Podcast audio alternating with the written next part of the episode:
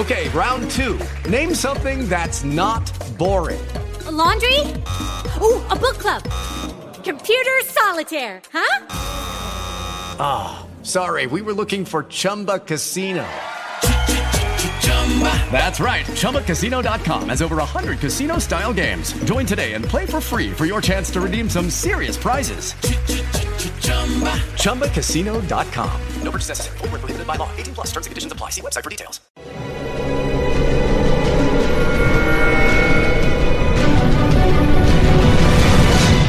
Yo documental.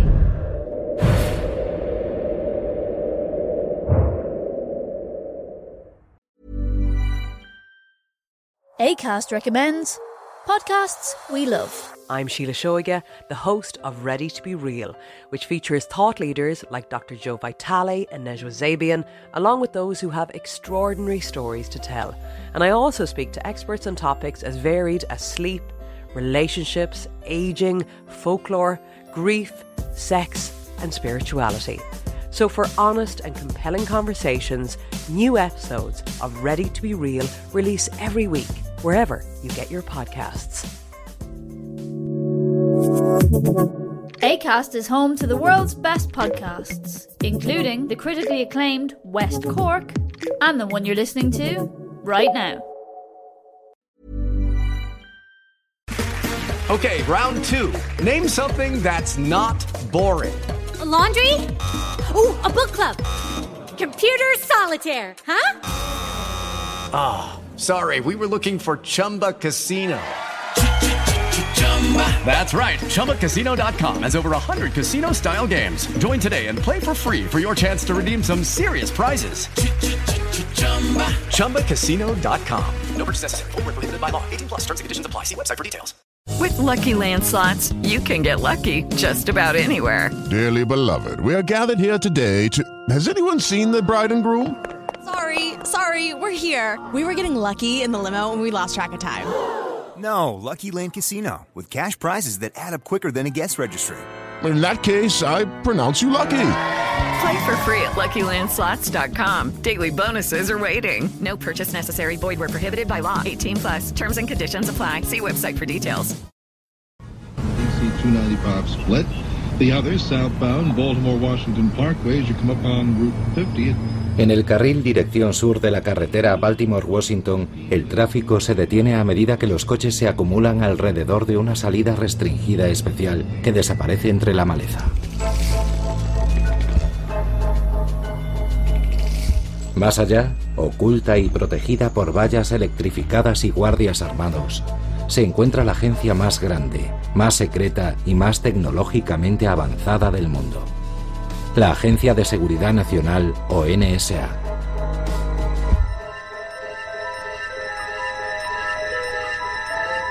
Su misión, crear y descifrar códigos. Interceptar señales extranjeras. Rebuscando entre las llamadas internacionales, emails, mensajes de texto y mensajes instantáneos que recorren el mundo moderno. Cada día más de 20.000 personas entran en esta ciudad secreta. Al contrario que los agentes encubiertos de la CIA, que espían en territorio hostil, los espías de la NSA utilizan la tecnología al servicio de la que se considera la mayor colección de matemáticos, lingüistas e informáticos del planeta. El escritor James Banford lleva 25 años escribiendo sobre la NSA. Quienes la conocen bromean con el significado de sus siglas. Esta agencia no existe y los que trabajan allí bromean diciendo que significa nunca digas nada. Durante la Guerra Fría, rodeó casi toda la Unión Soviética con puestos de escucha para interceptar comunicaciones militares y diplomáticas.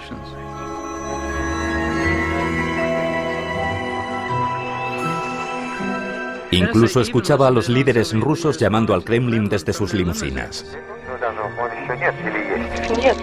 En su cuartel general de Fort Meade, utilizaba hectáreas de superordenadores para descifrar comunicaciones codificadas. Pero cuando cayó la Unión Soviética, emergió un nuevo enemigo. Uno para el que la NSA no estaba preparada. Ese enemigo era Al Eric Hasseltine era el director de investigación de la NSA. Los rusos eran fáciles de localizar y difíciles de matar. Los terroristas son difíciles de encontrar y fáciles de matar. Al Qaeda era un objetivo pequeño, diseminado y en continuo movimiento.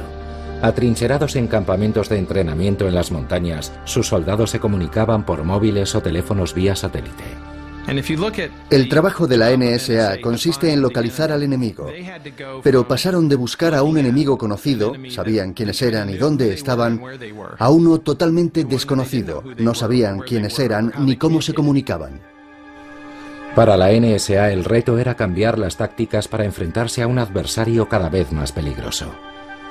En ciudades de Asia y de Oriente Medio, los agentes de Al Qaeda utilizaron cabinas públicas y cibercafés para planear una serie de atentados que culminarían con los ataques del 11S.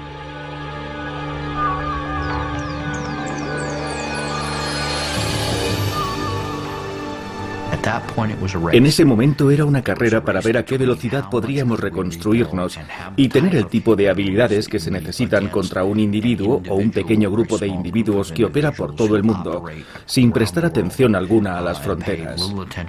¿Es eso posible? ¿Se puede reconstruir una comunidad de inteligencia a tiempo? Esas preguntas aún resuenan hoy. Estaba la Agencia de Seguridad Nacional, la organización responsable de interceptar llamadas y mensajes extranjeros, escuchando a Al Qaeda antes del 11S? ¿Qué papel jugó la NSA? ¿Estamos más seguros hoy?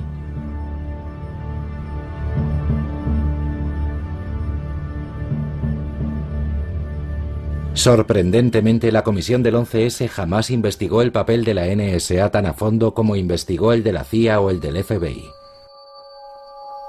Pero recopilando con cuidado una serie de archivos públicos desclasificados, la historia de la NSA y su papel en la guerra contra el terrorismo salió a la luz.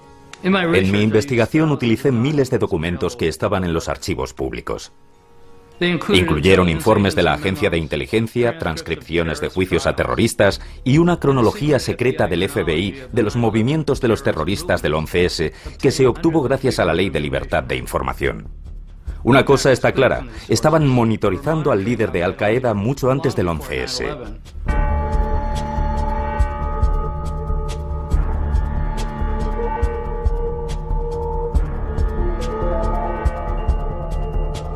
En noviembre de 1996, un conocido contacto de Al Qaeda compró un teléfono satélite Inmarsat en una tienda a las afueras de Nueva York. Ese teléfono era para Osama Bin Laden.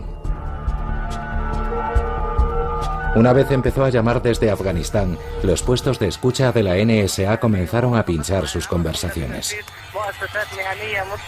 El analista de la CIA Michael Sawyer, director de la estación ALEC, la unidad de rastreo de Bin Laden recientemente formada por la CIA, también está ansioso por conseguir esa información. El teléfono Inmarsat de Bin Laden fue un regalo de Dios. Nos dio una idea no solo de dónde estaba en Afganistán, sino de dónde se estableció Al Qaeda como organización, porque se realizaron llamadas a varios lugares del mundo. Para la NSA, pinchar llamadas vía satélite es una táctica básica de lo que se conoce como inteligencia de señales.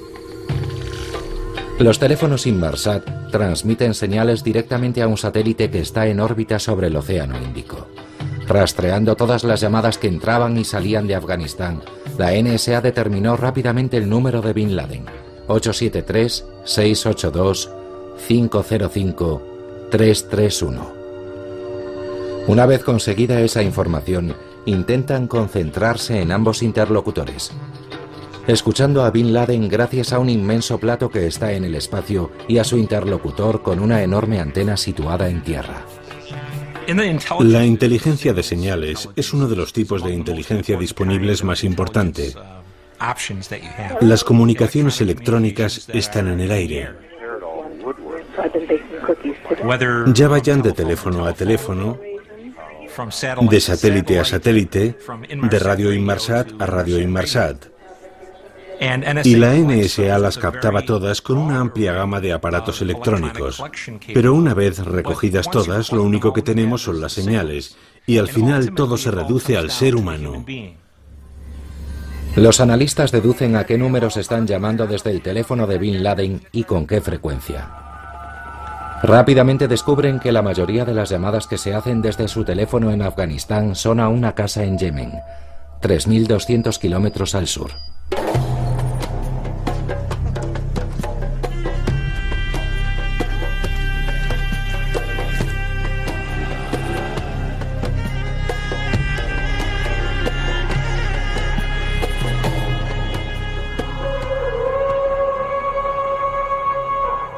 Yemen es crucial para entender cómo opera Al Qaeda.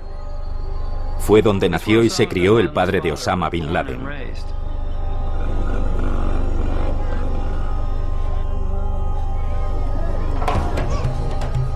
Su cultura es de clanes y secretos.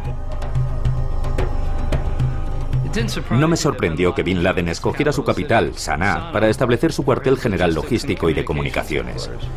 Lo que me sorprendió fue encontrarlo escondido en uno de los barrios más pobres de la ciudad.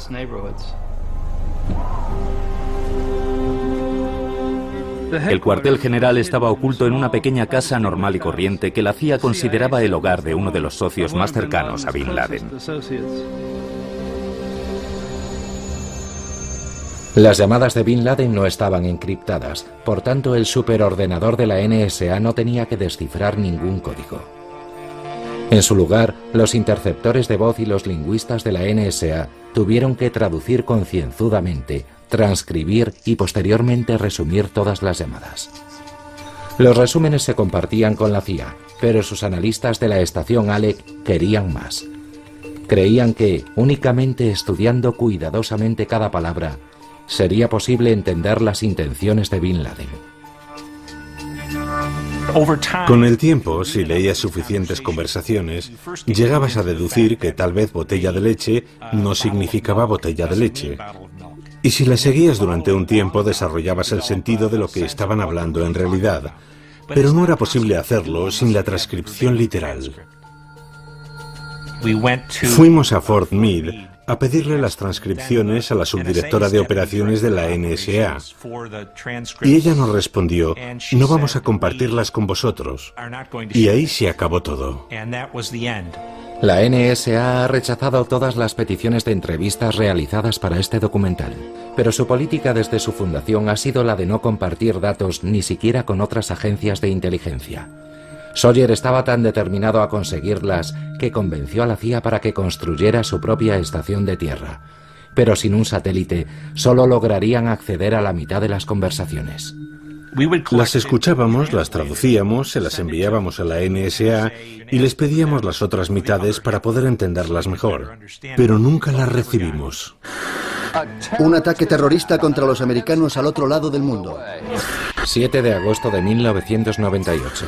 Al Qaeda ataca dos embajadas americanas en África Oriental. El principal sospechoso es Osama Bin Laden. Tanto la NSA como la CIA estaban monitorizando la red de Al Qaeda pero ninguna de las dos agencias advierte sobre esos dos ataques coordinados.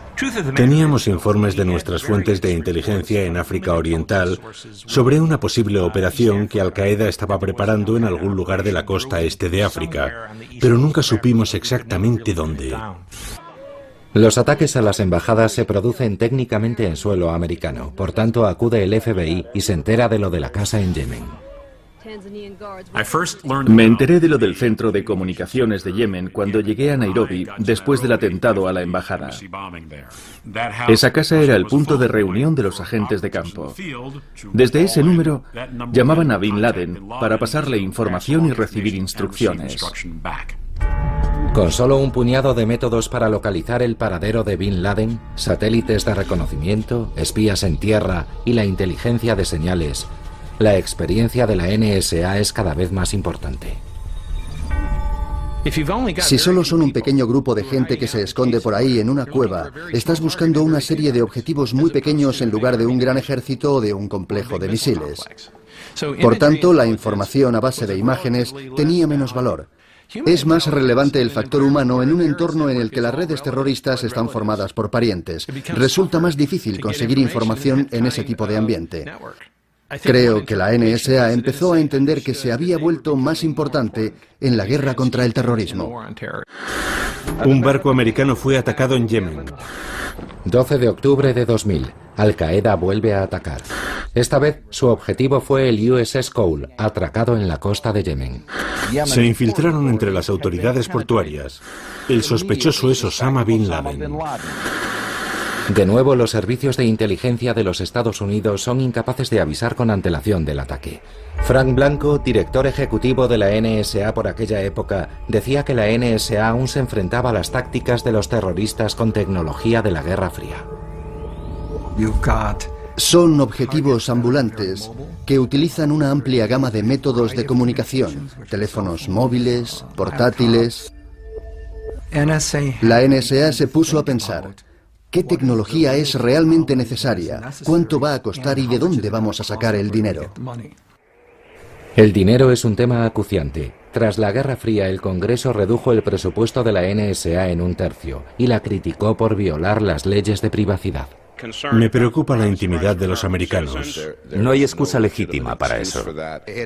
Es intolerable pensar que el gobierno de los Estados Unidos sea el gran hermano. Por ley, prohibieron a la NSA espiar en suelo americano sin la aprobación de un tribunal especial creado por la FISA, la Ley de Vigilancia de Inteligencia Extranjera. Me sorprendió que Michael Hayden, director de la NSA, me dijera que monitorizaban a menos de media docena de personas en Estados Unidos. Estaba muy ocupado luchando contra la imagen que daba Hollywood de la NSA, como se vio en la película Enemigo Público. National Security Agency conducts worldwide surveillance, fax, phones, satellite communication. The only ones in the country, including the military, could possibly have anything like this. A los que trabajamos en inteligencia, películas como Enemigo Público nos parecen cómicas porque nos hacen parecer omniscientes, como si pudiéramos ver todo lo que quisiéramos y no es así. No es así en absoluto. Tal vez recojas un montón de información, pero no sabes lo que tienes. En realidad, el reto tecnológico más importante era cómo tratar tal cantidad de información. Encontrar puntos, unir esos puntos y entender esos puntos. Ese es el problema. A finales de diciembre de 1999, la NSA encontró algo muy importante. Interceptó una llamada inquietante a la casa de Yemen.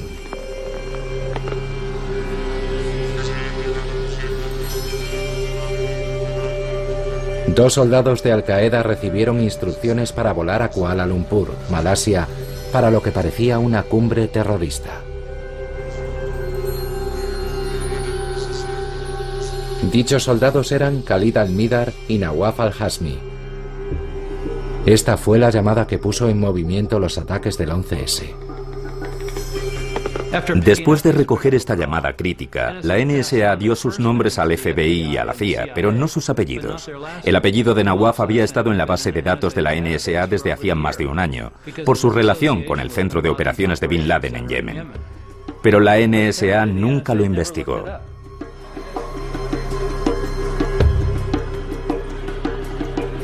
La CIA encontró el nombre de Almidar en su base de datos. Pidieron a los agentes de seguridad que hicieran una copia de su pasaporte al pasar por un punto de control en Dubái. Cuando los analistas del cuartel general de la CIA lo vieron, se quedaron sorprendidos al ver un visado válido de los Estados Unidos en su interior. La estación Alec, la unidad de Bin Laden de la CIA, puso a dos agentes en el caso, Doug Miller y Mark Rossini. En cuanto llegaron a Kuala Lumpur, la CIA solicitó al Servicio de Inteligencia de Malasia que vigilara a esos sujetos y averiguara todo lo que pudiera. Sacaron fotografías, los siguieron y supimos que uno de ellos tenía un visado para Estados Unidos. Temiendo que un terrorista de Al Qaeda pudiera dirigirse a Estados Unidos, los agentes pensaban decírselo al FBI.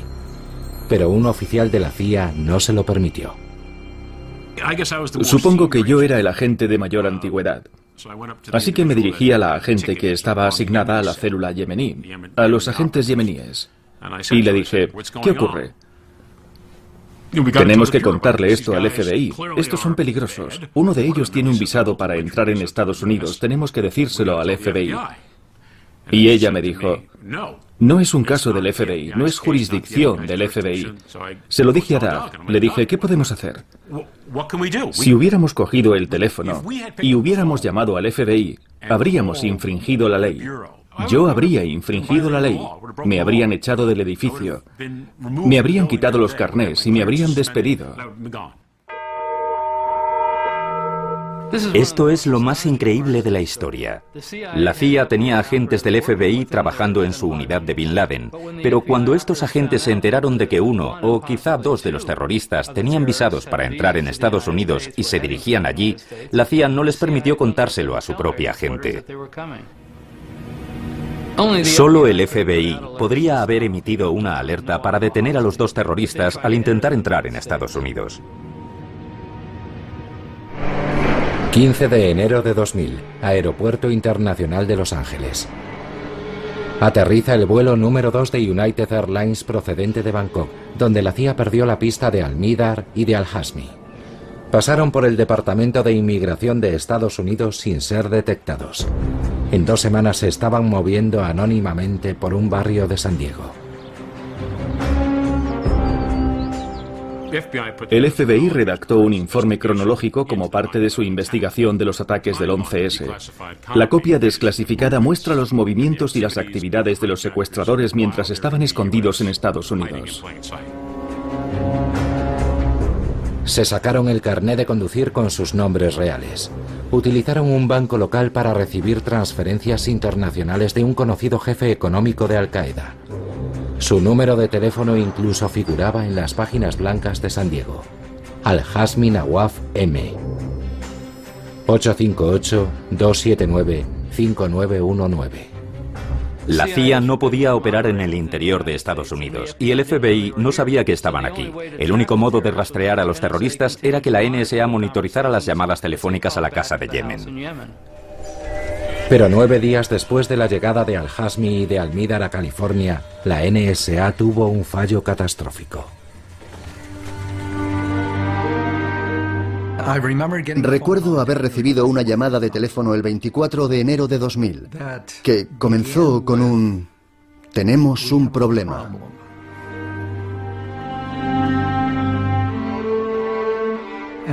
Los sistemas de la NSA habían dejado de funcionar.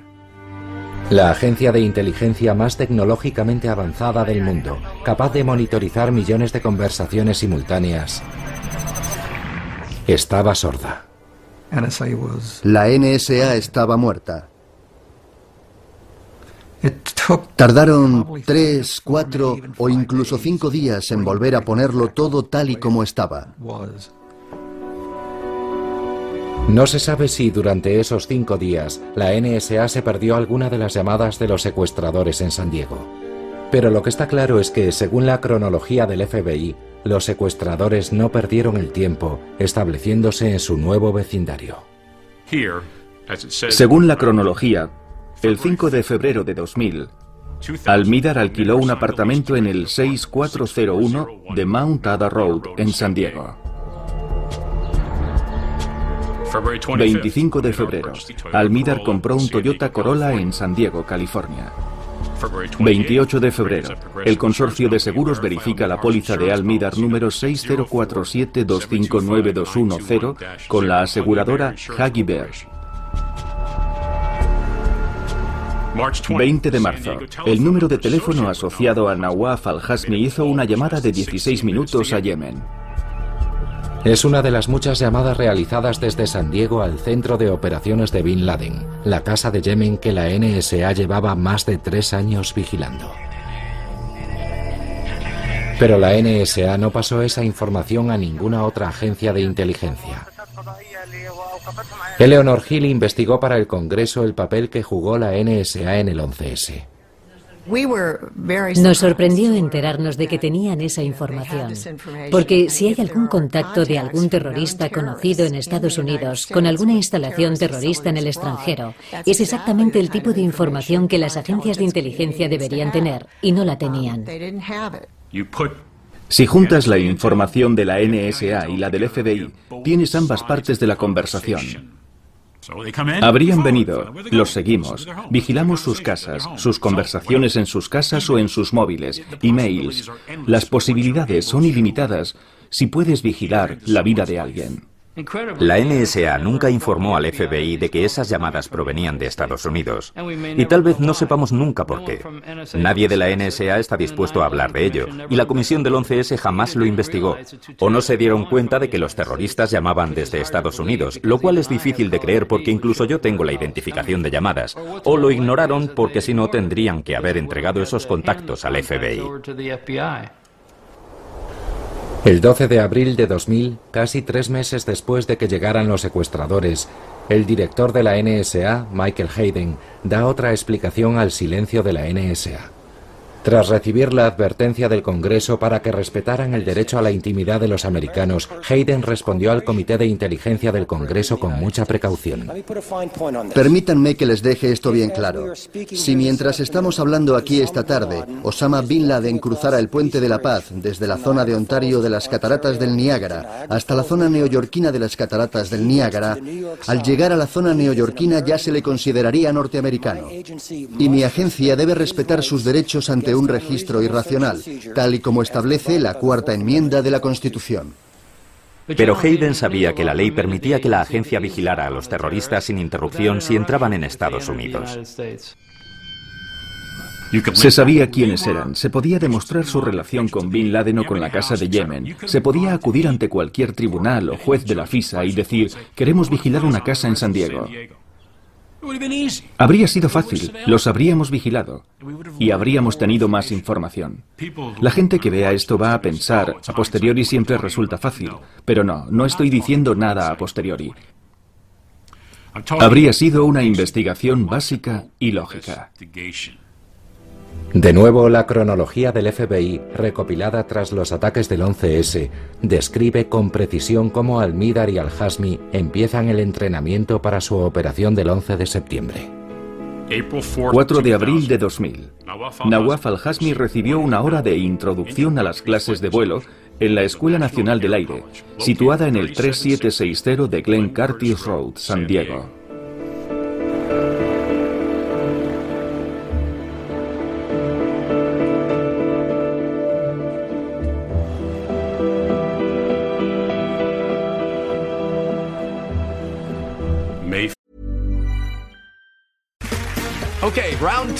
Name something that's not boring. A laundry? Ooh, a book club. Computer solitaire, huh? Ah, oh, sorry, we were looking for Chumba Casino. That's right. ChumbaCasino.com has over 100 casino style games. Join today and play for free for your chance to redeem some serious prizes. ChumbaCasino.com. No purchase necessary. Full prohibited by law. 18 plus terms and conditions apply. See website for details. ACAST recommends podcasts we love. I'm Sheila Shoiga, the host of Ready to Be Real, which features thought leaders like Dr. Joe Vitale and Nejwa Zabian, along with those who have extraordinary stories to tell. And I also speak to experts on topics as varied as sleep, relationships, aging, folklore, grief, sex, and spirituality. So, for honest and compelling conversations, new episodes of Ready to Be Real release every week, wherever you get your podcasts. ACAST is home to the world's best podcasts, including the critically acclaimed West Cork and the one you're listening to right now. 4 de mayo. Khalid Almidar compra con la tarjeta de crédito dos kits de entrenamiento Jepsen. 10 de junio de 2000. Almidar sale de Estados Unidos en el vuelo Lufthansa 457 desde Los Ángeles, California, hacia Frankfurt, Alemania. Khalid Almidar volvía a casa para conocer a su hijo recién nacido. Los siguientes 13 meses viviría con su mujer y su hijo en la casa de Yemen, la casa que estaba siendo vigilada por la NSA. Incluso solicitó un nuevo visado americano que increíblemente recibió. 8 de diciembre del año 2000. Hani Hanyur, otro secuestrador del 11S, aterriza en San Diego. Tres días después se une a Nawaf al-Hasmi en un viaje por carretera hacia Nueva Jersey, donde se reúnen con el resto de los secuestradores. Una vez más, la cronología del FBI recopilada tras los ataques documenta el viaje de cinco meses. 1 de marzo de 2001. Hanjur está ocho horas entrenando en el simulador de JetTech. 1 de abril. Al-Hasmi recibió una multa por exceso de velocidad y una citación por no llevar cinturón de seguridad. 1 de mayo. Al-Hasmi denunció en el Departamento de Policía del Condado de Fairfax, Virginia, que había sido atracado por un varón de raza negra. 21 de junio de 2001. Un periodista de la Middle East Broadcasting Corporation entrevista a los tenientes de Bin Laden en Afganistán. Insinúan que muy pronto puede haber un ataque importante. El ejército americano en Oriente Medio entra en alerta máxima. Después de la emisión de la entrevista, los analistas de la NSA detectan un importante aumento de las comunicaciones amenazantes. Había una gran expectación sobre un posible ataque de Al Qaeda hacia intereses americanos. La mayoría creía que iba a ser en el extranjero. Por tanto, trágicamente, se centraron en su trabajo, que era mirar hacia el extranjero, en vez de examinar lo que ocurría en Estados Unidos, por considerarlo trabajo del FBI. Y la cronología sigue. 4 de julio de 2001.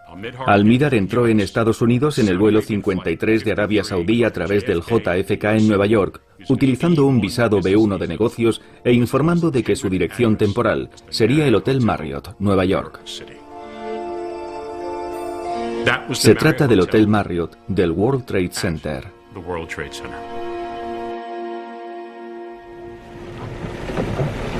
Como preparativos finales para su ataque, Al-Hasmi, Almidar y Hanjur se dirigieron hacia el sur por la autopista de peaje de Nueva Jersey. Evitaron permanecer en ciudades grandes. Evitaron registrarse en cadenas de hoteles con registros informatizados. En su lugar se dirigieron hacia Laurel, un pequeño pueblo de Maryland, y se registraron en el económico Motel Valencia. A estas alturas ya habían recibido su última orden, destruir el Pentágono. A lo largo de su viaje, ya estuvieran en San Diego, en Nueva Jersey o en Laurel, Maryland, permanecían en contacto con el centro de operaciones de Bin Laden en Yemen.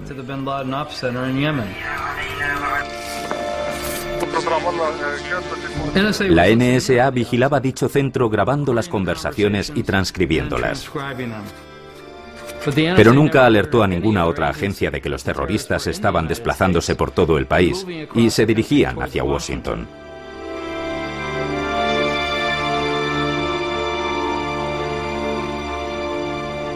A simple vista, Laurel, Maryland, parece un barrio cualquiera de Washington.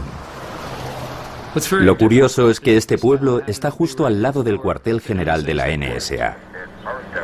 Mientras la NSA detectaba un aumento de las comunicaciones amenazando de un ataque inminente, los hombres de Bin Laden se habían refugiado en su mismísimo patio trasero.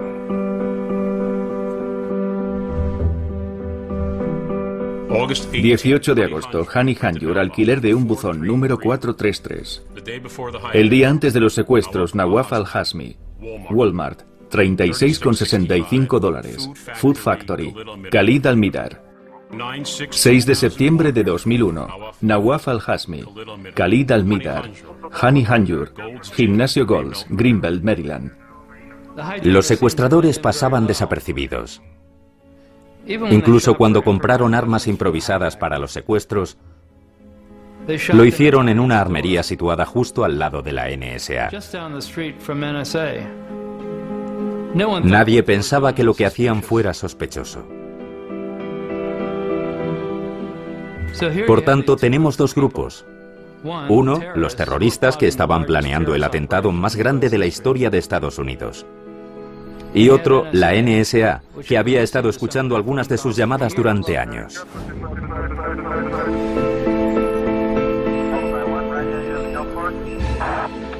Los dos grupos estaban viviendo juntos y ninguno sabía que el otro estaba ahí.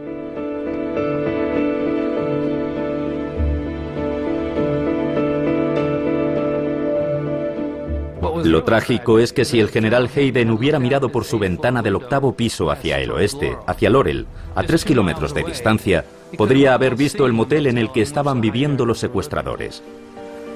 Es una de las ironías más grandes de la historia de la inteligencia americana.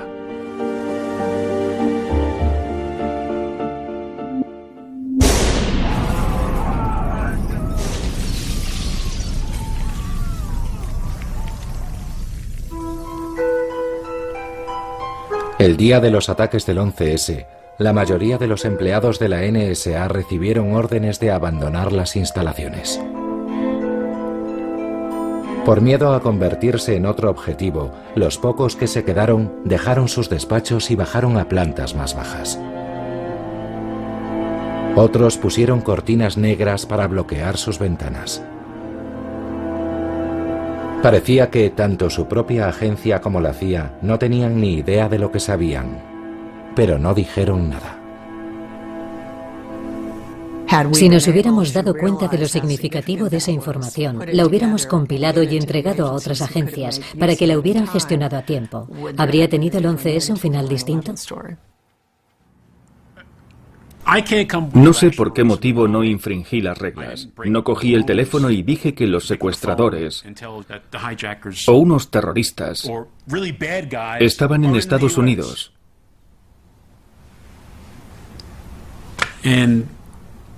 Y no sé si algún día podré asumirlo. No lo sé. No lo sé.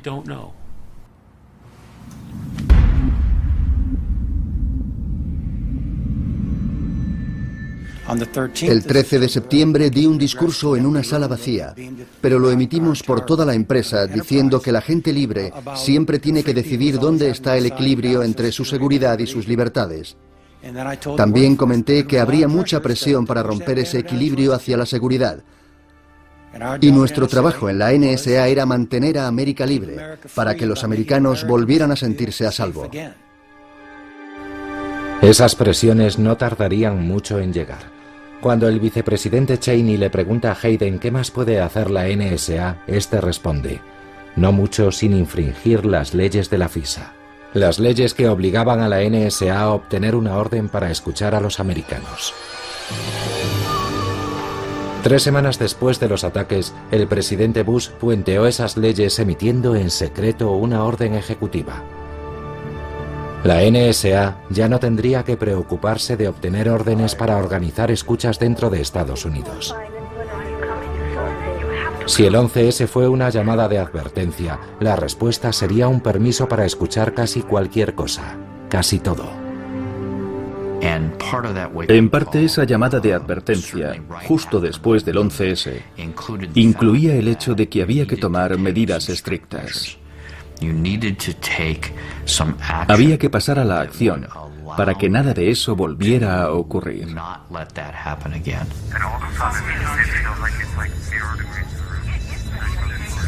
Pero para que el nuevo programa funcionara, Hayden debía modernizar por fin la Agencia de Seguridad Nacional.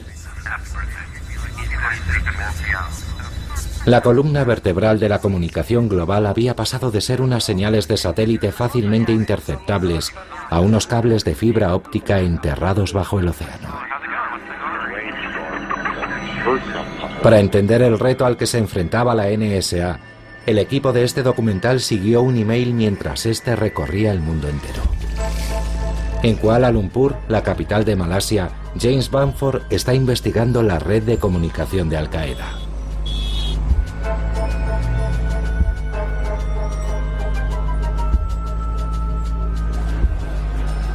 En un ajetreado cibercafé escribe un email a los productores del documental en Boston.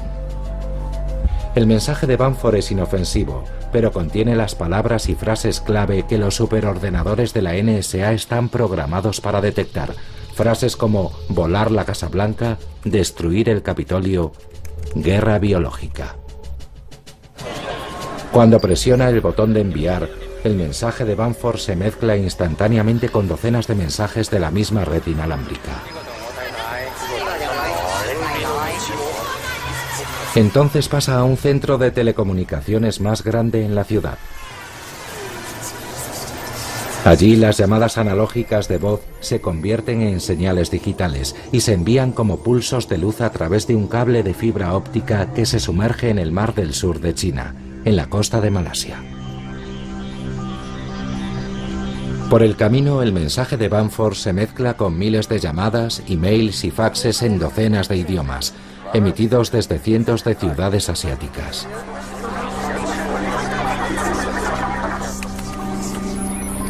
Ese amasijo de datos cruza el Océano Pacífico a la velocidad de la luz. Cinco centésimas de segundo después de que el mensaje fuera enviado, llega a la costa, a dos metros bajo esta solitaria playa de California, cerca de la bahía Morro.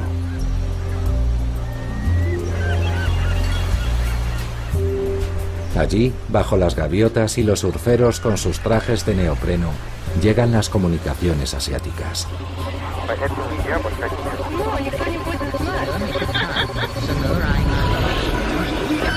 A unos kilómetros hacia el interior, el mensaje pasa por un pequeño e indefinible edificio cerca de San Luis Obispo. Si quieres pinchar las comunicaciones internacionales, parece que el lugar perfecto sería San Luis Obispo. Por ahí es por donde entran el 80% de las comunicaciones de Asia a Estados Unidos. Pero con las nuevas órdenes de la NSA, aquí no pinchan nada.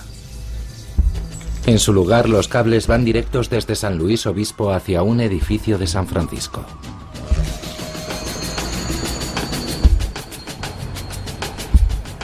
En dicho edificio, el 611 de Folsom Street, está la centralita regional de ATT. Todo el tráfico internacional pasa por la séptima planta. Y es aquí donde tuvo lugar el cambio crucial. La séptima planta es también donde se redirige el tráfico doméstico de ATT. Una cacofonía de millones de conversaciones. Llantos y risas, esperanzas y sueños.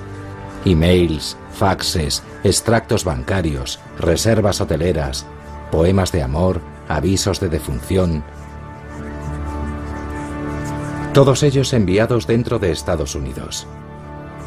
Lo único que tienen en común es una razonable expectativa de intimidad.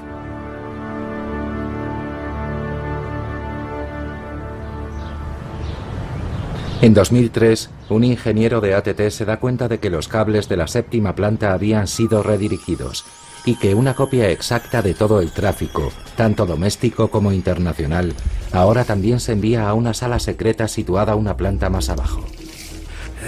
Era obvio que se trataba de algún tipo de instalación de la NSA. Pensé que lo que estaban haciendo era una copia completa de todos los datos de Internet. Eso significaba espiar aleatoriamente inmensas cantidades de datos domésticos y de datos internacionales. Cuando oía la palabra escucha, siempre me imaginaba a alguien con gabardina, sombrero negro y gafas de sol, espiando a oscuras, pinchando una conversación telefónica esperando que nadie se diera cuenta. Pero lo que hicieron en esa instalación se hizo a plena luz del día. Cortaron los cables de fibra óptica y los reconectaron a un filtro. Lo que construyeron fue una instalación capaz de monitorizar todas las comunicaciones que pasan a través de ella. Brian Reed, experto en telecomunicaciones, ha examinado los documentos internos de ATT proporcionados por Klein, que muestran que la sala secreta contiene equipos electrónicos diseñados para la inteligencia de señales. Equipos programados para examinar millones de mensajes, buscando palabras clave como las que había enviado Banford desde Kuala Lumpur. El equipo más curioso de toda esa sala es un sistema de monitorización totalmente flexible al que pueden decirle en un momento, monitoriza todas las conversaciones que contengan la palabra colibrí. Monitoriza todas las conversaciones que vayan hacia Mobile, Alabama. Monitoriza todas las conversaciones que contengan la palabra colibrí y que vayan hacia Mobile, Alabama. La NSA había puesto su inmenso oído a escuchar a América. Basándome en todo lo que sé, creo que hay entre 15 y 30 de estas salas secretas por todo el país.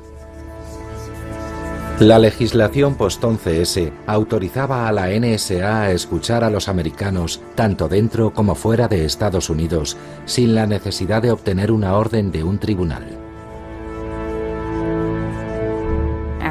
Después del 11S nos dejaron al mando de un nuevo sistema capaz de interceptar comunicaciones vía satélite en Irak, Afganistán y zonas circundantes. Las llamadas y los datos de Oriente Medio y del norte de África se recogen y transmiten a un puesto de escucha situado en las colinas a las afueras de Augusta, Georgia.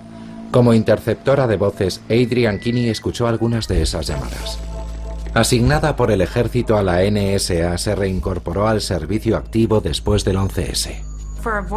Para los interceptores de voces, el sistema informático resaltaba algo que sería muy parecido a iTunes. Puede repasar y hacer clic sobre varias conversaciones y tendrías el número de teléfono o el tiempo que dura la conversación. Nos dijeron que escucháramos todas las conversaciones interceptadas, incluidas las de los americanos y las de los países aliados. Algunas de esas conversaciones son personales, otras incluso íntimas. Y no había ninguna orden que nos dijera que cuando llegara alguna de esas conversaciones debíamos borrarlas.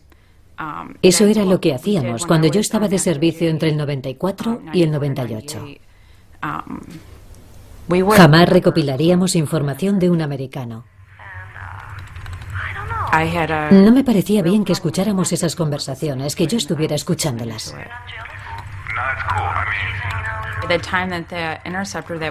El tiempo que un interceptor de voces pasa escuchando conversaciones internas es tiempo que no puedes dedicar a escuchar conversaciones relacionadas con organizaciones terroristas. Cuando la NSA empezó a pinchar los cables de fibra óptica y los satélites, la información comenzó a llegar como nunca antes. Según un estudio del Congreso de 2008, algunas fuentes de datos de inteligencia crecen a una tasa de 4 petabytes. Esos son 4.000 billones de bytes por mes, el equivalente a 12 ficheros completos de información nueva por cada ciudadano y cada año. Pero, ¿qué significa todo esto? Los ordenadores nos dicen lo que son las cosas. Aquí están los datos que has pedido. No dicen qué significan. Por tanto, tenemos que trabajar para combinar el poder de los ordenadores con el poder de los humanos. Un software especializado puede ayudar a extraer información importante basándose en un contexto y un significado.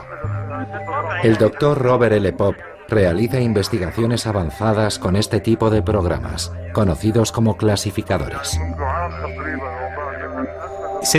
Digamos que queremos crear un clasificador para Al Qaeda. El concepto Al Qaeda. La cosa funcionaría así. Tú como analista tendrías que encontrar documentos, ya sean emails, artículos en Internet o lo que sea, pero esos documentos tienen que estar siempre, según tu criterio, relacionados con el concepto Al Qaeda. En el futuro, depurando el software y junto con un poder informático suficiente, esos clasificadores podrían reducir potencialmente las montañas de información que los analistas deben examinar. La siguiente frontera sería poder decir, ordenador, ¿ves alguna asociación atípica en la que yo no me he fijado y en la que tú crees que debería fijarme que esté relacionada con algún tipo de amenaza contra nuestro país? Pero la mayoría de expertos coinciden en que eso puede tardar décadas y solo podría ayudar a extraer información de documentos, emails y faxes. En cuanto a las conversaciones humanas se refiere, la tecnología no sirve de nada. Aún se requiere la presencia de agentes con cascos para escucharlas.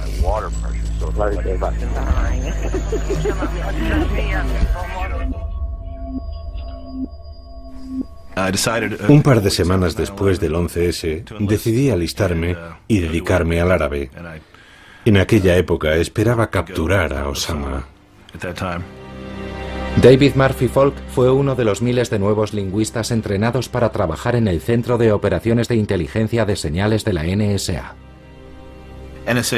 La NSA se gasta literalmente miles de millones de dólares en obtener señales, en procesarlas, en moverlas de un lado a otro sin que la gente se entere, de llevarlas hasta un traductor que pueda darles algo de sentido y escribir una transcripción. Me encontré con muchos traductores que no cumplían los requisitos mínimos en habilidades del lenguaje y que controlaban un equipo muy caro y complicado sin el conocimiento necesario para hacerlo adecuadamente. Antes del 11S, el presupuesto destinado a inteligencia era de 26.700 millones. En 2008, ese presupuesto casi se dobla. La parte correspondiente a la NSA es secreta, pero se cree que es más de un tercio. Más que los departamentos del Tesoro, Interior o Trabajo. En sus filas hay más de 35.000 trabajadores. Dado el dinero adicional que se han gastado ahora en reconstruir la comunidad de inteligencia y sus capacidades, ¿estamos más seguros como nación? En mi opinión, la respuesta sería que sí. No hemos sufrido ningún otro ataque, estamos mejor coordinados y compartimos más información. Pero, ¿podemos relajarnos y bajar la guardia? No. Creo que si lo hacemos, corremos el riesgo de cambiar esa respuesta. Resulta muy, muy difícil trazar una línea entre donde termina la inteligencia exterior y donde comienza la doméstica. Eso no significa que queramos que nuestras agencias de inteligencia exterior espíen cada rincón de América, pero sí significa que hay que tener un buen canal de comunicación y coordinación entre las agencias exteriores como la CIA y la NSA y las agencias domésticas como el FBI, porque si no lo tienes se nos van a escapar algunos detalles y eso fue lo que pasó exactamente el 11S.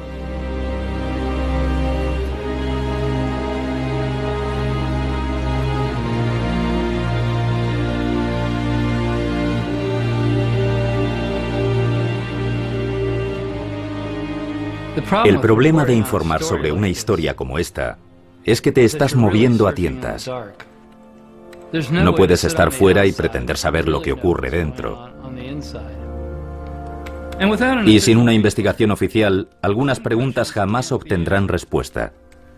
¿Por qué la NSA no actuó ni pasó información que podría haber impedido el 11S? ¿Por qué no compartieron información con la CIA y el FBI que podría haber impedido el complot? En cuanto a la pregunta de si ahora estamos más seguros que antes, ya deberíamos haber estado seguros entonces. La NSA tenía toda la información que necesitaba para detener a los secuestradores y ya tenía leyes que les permitían vigilarlos.